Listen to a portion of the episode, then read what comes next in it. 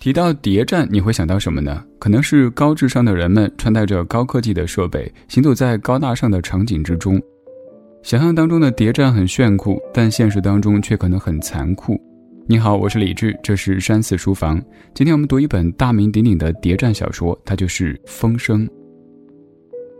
在咱们中国的近现代史当中，除了那些大家熟知的重大战役之外，还有很多不为人知的谍战尘封在历史当中。但是他们却为中国的最终胜利起到了不可磨灭的作用。艰难的历史环境让我国的特工更富有爱国意识，他们在国民党、汪伪政府、日本军队之间游走。没有高科技的支持，没有华丽的装束，只有靠着缜密的逻辑、精准的判断、机敏的洞察、果敢的执行力和战友之间的信任和配合来弥补装备上的缺失。但是那些神秘的往事也为作家们留下了充足的创作空间。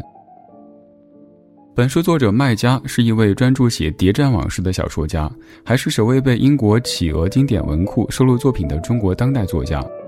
他在一九八一年考入军校，又从解放军工程技术学院无线电系和解放军艺术学院文学创作系毕业。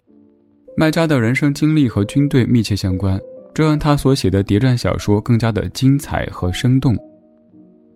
很多关注谍战作品的朋友都非常熟悉麦家的另外一部作品《暗算》，对小说和电视剧的情节都可以说是如数家珍。那《风声》就可以算是《暗算》的升级版。它的精彩程度更是让人拍案叫绝。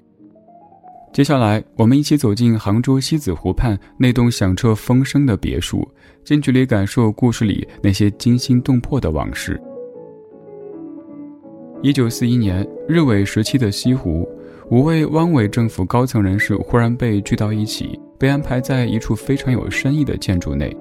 这次安排是因为汪伪政府破译了一封密电，查出在机要岗位上有共产党卧底。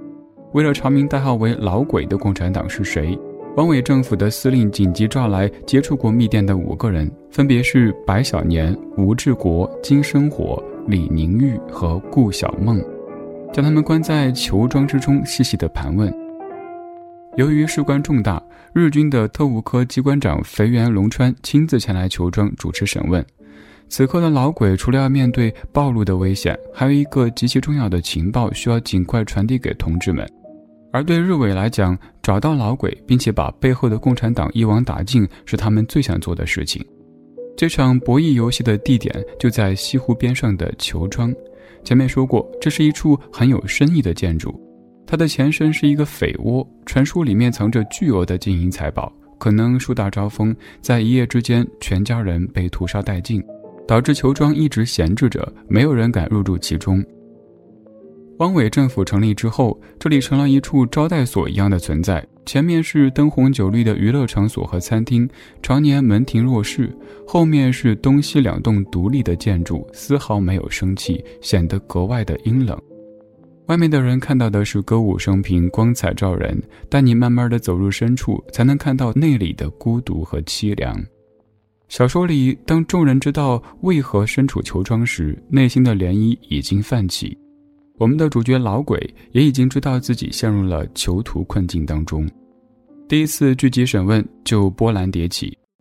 军机处义电科科长李宁玉指认剿匪大队大队长吴志国看过那份机要文件。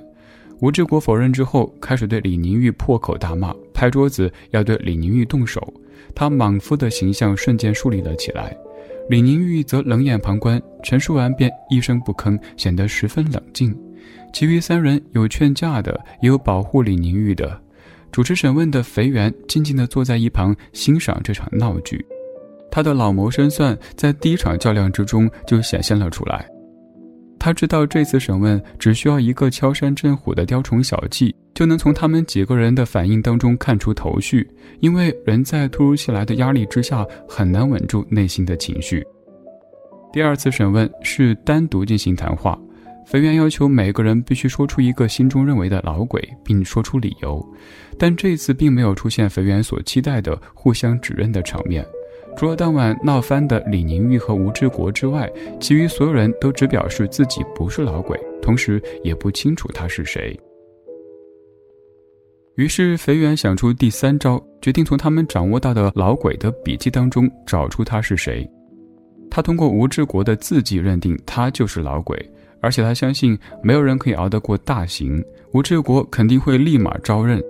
结果事与愿违，吴志国直到快被打死，也不承认自己是老鬼，始终为自己辩白，说模仿自己是特工的基本能力，即使自己是他的，但也是别人陷害的。之后，吴志国又亲手击毙了一位前来求庄探听消息的共产党线人，他的举动大大降低了肥原的疑心。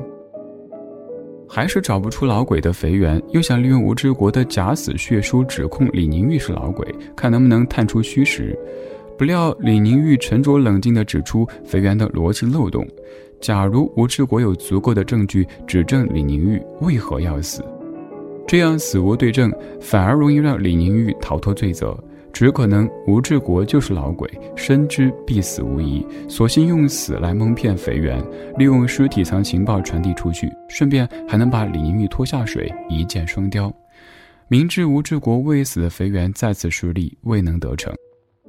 但此时留给老鬼的时间真的不多了。留在他手中的情报，如果再不送出去，必将导致杭州地区的地下工作者全军覆没。在焦灼的斗争当中，李宁玉在屋里自杀了。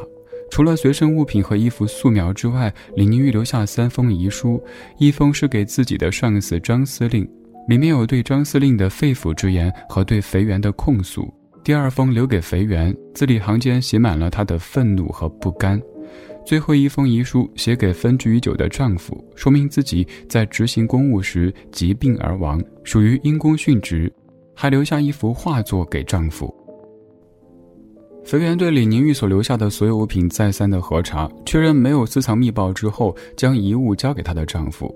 最终，日军根据之前所掌握的情报，也没有找到原本应该进行集会的共产党人，任务彻底宣告失败。没过多久，原本参与此事的几位全部失踪，而肥原也在杭州被神秘的猎杀。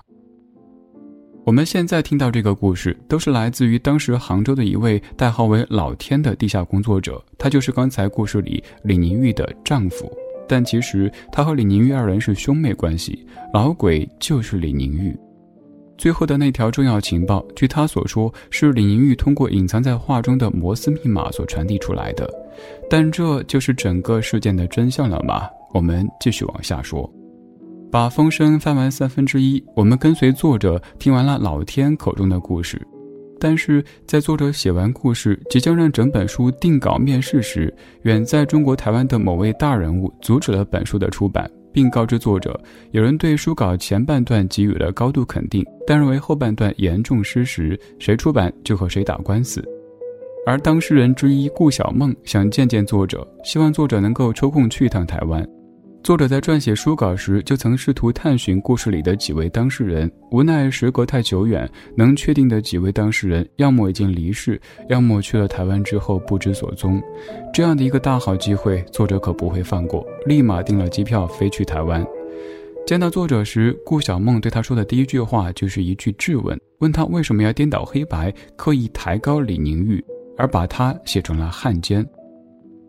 他怒气冲冲，丝毫没有一个耄耋老者应有的慈祥，和书稿内那个嚣张跋扈、爱耍性子的顾小梦一模一样。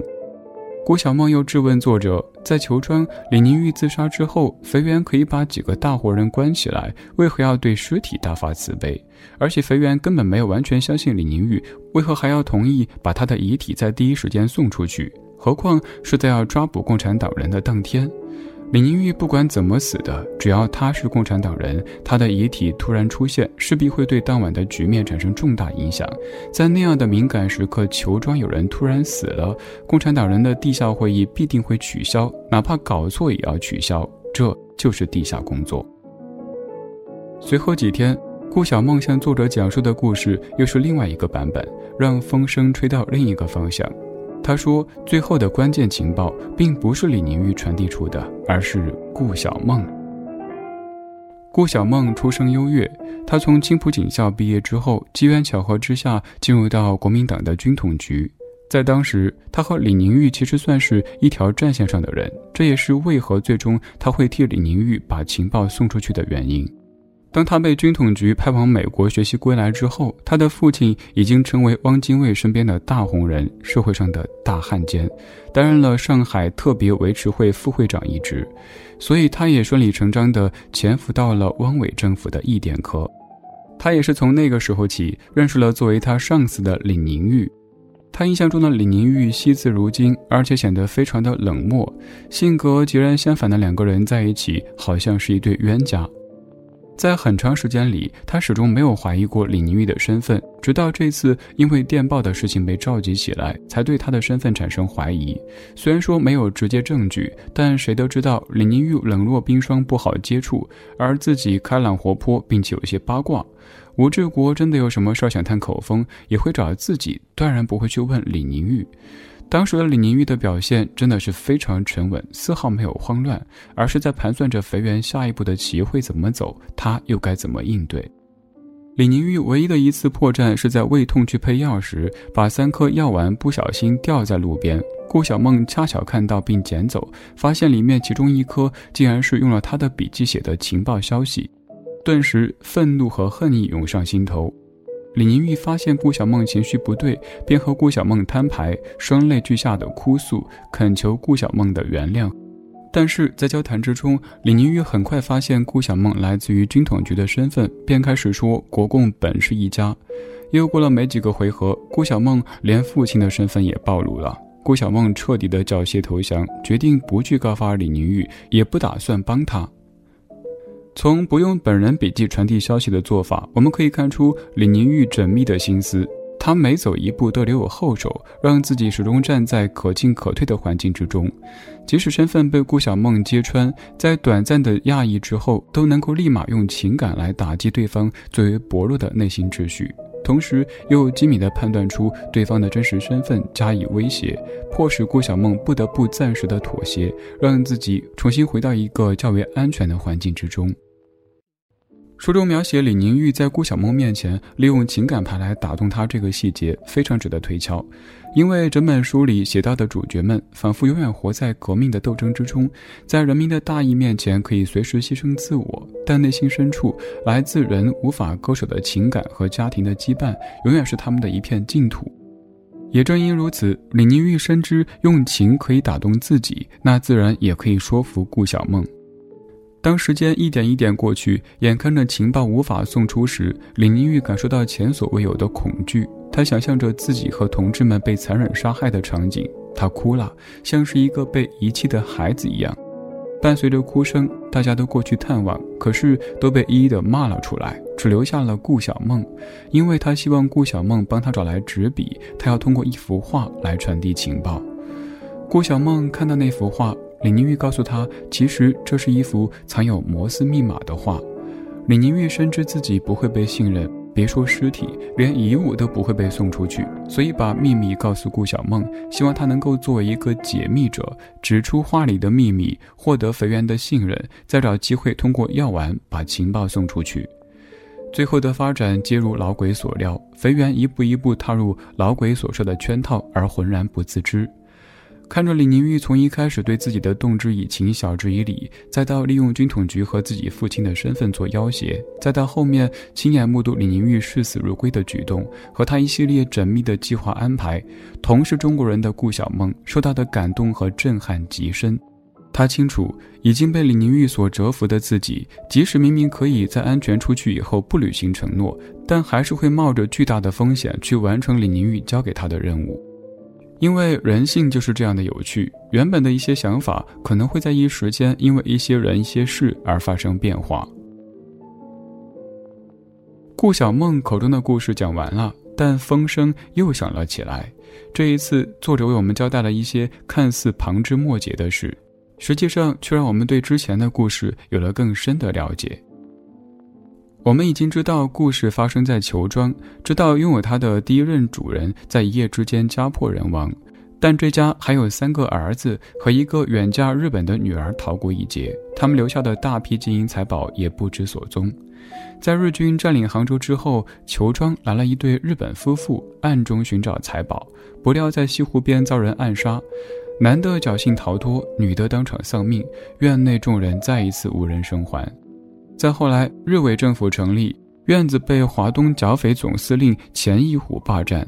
好景不长，钱义虎一家九口一夜之间也被灭门。从此以后，裘庄才成为大家口中的阴宅，没有人再敢入住。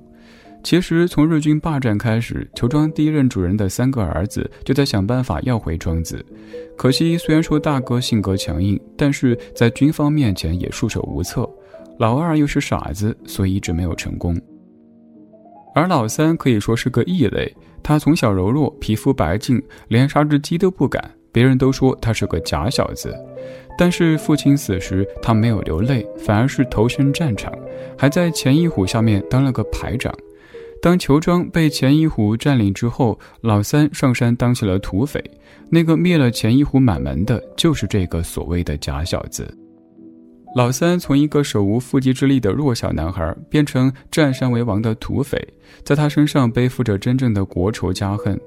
当灾难降临的时候，人心中那团火就会燃烧起来。为了自己的家园，也为了民族大义，即使再弱的人都可以拿起刀枪，奋力的反抗。其实，这样的人不止男性，女性也在用自己的方式对压迫进行反抗。比如代号老汉的钱义虎姨太太，就是在国难当头时，选择了一条可能一去不返的救国之路。他主动现身去当钱义虎的姨太太，只是为了换取更多的情报。他在裘庄被吴志国杀害的时候才二十二岁，他在花一样的年纪，为了国家牺牲了自己。至于霸占了球庄，最后又遭人杀害的日本人肥原，关于他的史料记载颇多，在中国现代史当中翻阅肥原的生平资料随处可见。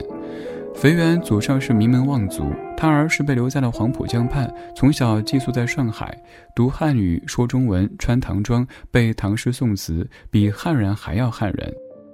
他在复旦文科师院毕业时，结识了日本知名作家芥川龙之介。那时候的肥原痛斥大东亚共荣圈，让芥川大为赞赏，两人一见如故，一同游览上海、苏州、杭州等地。芥川回国之后，写了很多游历散文，还给肥原送了一份毕业大礼——大阪每日新闻的聘书。当肥原再次踏上中国这片他熟悉的土地时，却变成了另外一个人。书里的肥原原本有着详细的人生规划，却为何会在短短几年当中做出如此大的转变？作者没有明说，留给读者更多的思考余地。此外，作者还讲述了一桩轶事：当年杭州城被日军轰炸时，多数景点能够得以保留，还多亏了这位肥原，是他劝住了松井，让日军轰炸时避开西湖的周围。可惜的是，在几个月之后，还是这个松井。在南京犯下了难以饶恕的罪状，有计划、有组织的进行了长达六周的大屠杀。到这里，这本《风声》就解读完了。不知道你有没有发现，从开始到结尾，书中人物一直都和现实人物有着藕断丝连的牵扯。我们仿佛在听作者诉说一件往事，明知是虚构的故事，但又让我们沉迷其中无法自拔。也许这就是《风声》它所散发的魅力吧。好了，今天的读书时间就到这里。如果听完解读感觉意犹未尽，可以打开微信搜索小程序“山寺生活”，当中能找到本书的纸质版，还有此前解读过的全部书籍纸质版。我是李志，这是山寺书房，下期读书会我们继续梳理见。